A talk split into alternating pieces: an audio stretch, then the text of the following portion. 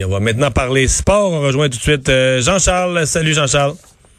Allô Mario, comment ça va? Ça va très bien. Et là, on a un portrait plus précis du format des dates euh, de ce qui s'en vient dans la Ligue nationale de hockey. Oui, on s'est manqué de peu hier parce que l'information m'est parvenue après notre converse. Fait que pour le bénéfice de, de tout le monde, là, euh, et peut-être un peu le tien aussi, confirmation, donc, la Ligue, l'association des joueurs a dit à la Ligue nationale, essentiellement, Mario, pouvez-vous nous donner des dates précises? Parce que là, vous nous dites reprise possible dans la première quinzaine de juillet. Nous, on rentre quand de Finlande, de Russie, euh, tu comprends?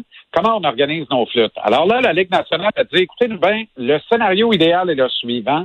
Ouverture des camps d'entraînement pour les 24 équipes qui vont prendre part aux séries éliminatoires le 10 juillet.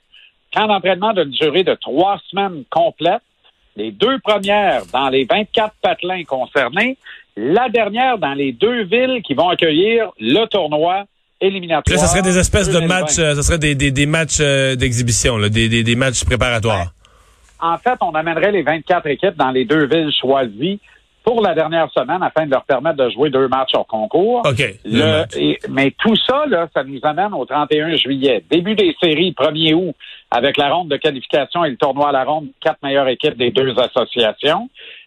et ça, c'est un 3-5. Ensuite, on joue les rondes 1 et 2, la ronde des 16 et ronde des 8, qui sont des rondes traditionnellement 4 de 7. Cette fois-là, on les jouerait 3-5. Ce qui fait que les équipes quittant leur patelin le 24 juillet et étant destinées à soulever la Coupe Stanley ou batailler pour la Coupe Stanley en grande finale, seraient éloignées de leur famille pour moins de 60 jours, donc moins de deux mois, presque deux mois, en fait, 57 jours. Et ça, c'est un argument qui a force de loi auprès des joueurs, parce que là, il dit, parce qu'il y en a qui, il y en a qui avaient peur d'être éloignés de leur famille pendant trois, quatre mhm. mois. Là, il n'en est rien avec ce format-là.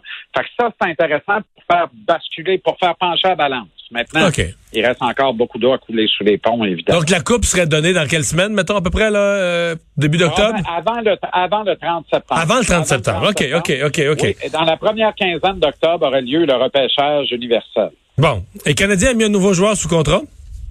Raphaël Harvey Pinard. Intéressant, ça. Lui, sa carrière junior vient de prendre fin abruptement. Il a vécu un véritable conte de fées. Il a joué trois ans avec les Huskies de Rouen-Noranda et l'an dernier, il a soulevé la Coupe Memorial avec cette équipe. Ça fait presque un an jour pour jour de ça, Mario. Un an et quelques jours. Et là, euh, le petit gars qui est né et a grandi à Jonquière avait été échangé au Saguenay de Chicoutimi. 78 points en 62 matchs avec l'équipe cette année. Choix de septième ronde, le 201e au total par le Canadien l'an dernier. On lui a consenti un contrat d'un an, un volet, Ligue américaine avec le Rocket de Laval. Normalement, on n'écrit pas à personne là-dessus.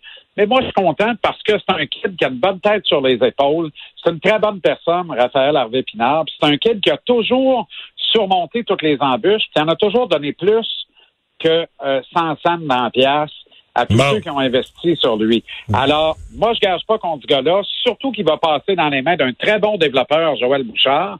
Et parlant de développeur, Jude Brackett, tu te rappelles, je t'ai parlé de ça il y a un mois et demi, c'est confirmé, quitte les Canucks de Vancouver est-ce que ça signe la fin des émissions pour Trevor Timmons à Montréal? Je te rappelle qu'il est responsable des sélections de Brock Besser, Elias Peterson et Quinn Hughes à Vancouver, tout ça en cinq ans seulement. Timmons ne peut pas dire mieux en 20 ans. Bon. Il reste une minute pour parler d'Alexis Lafrenière. Oh my God. Premier choix repêchage. Bon, Alexis Lafrenière, ça c'est intéressant. Là. On vient de parler du repêchage qui aurait lieu début octobre. Il va jouer où, lui, le kid? Mais ça va être un tirage au sort? ben, non, mais est-ce que la Ligue de hockey junior majeur du Québec va reprendre ses activités? Au rythme où on déconfine, ça se peut qu'on joue au hockey junior euh, au mois d'août, au mois de septembre. Et si on joue au, hockey junior, que la première n'a toujours pas repêché, est-ce qu'il se rapporte, est-ce qu'il retourne à Rimouski faire un dernier tour de piste? Moi, je trouverais ça extraordinaire. Il y a peu de chances que ce scénario-là se produise, qu'on joue et qu'il joue avec eux. Mais sinon, ils vont faire quoi? Avant que la Ligue nationale ne reprenne ses activités en décembre ou en janvier. OK, la Ligue nationale, non, mais là, tu viens de dire quelque chose d'important, je suis niaiseux, moi. La Ligue nationale qui va donner la coupe, mettons, le 30 septembre, ne reprendra pas avant décembre. C'est ça. Parce ah, que ouais, hein? reprendre devant le public complet partout dans tous ces buildings. Et là, euh, là, il y a Ça veut dire que la Frenière ouais, pourrait jouer son automne dans le junior. Eh bien, on va surveiller ça. Bonne fin de semaine. Merci, Jean-Charles. Bon week-end. Salut.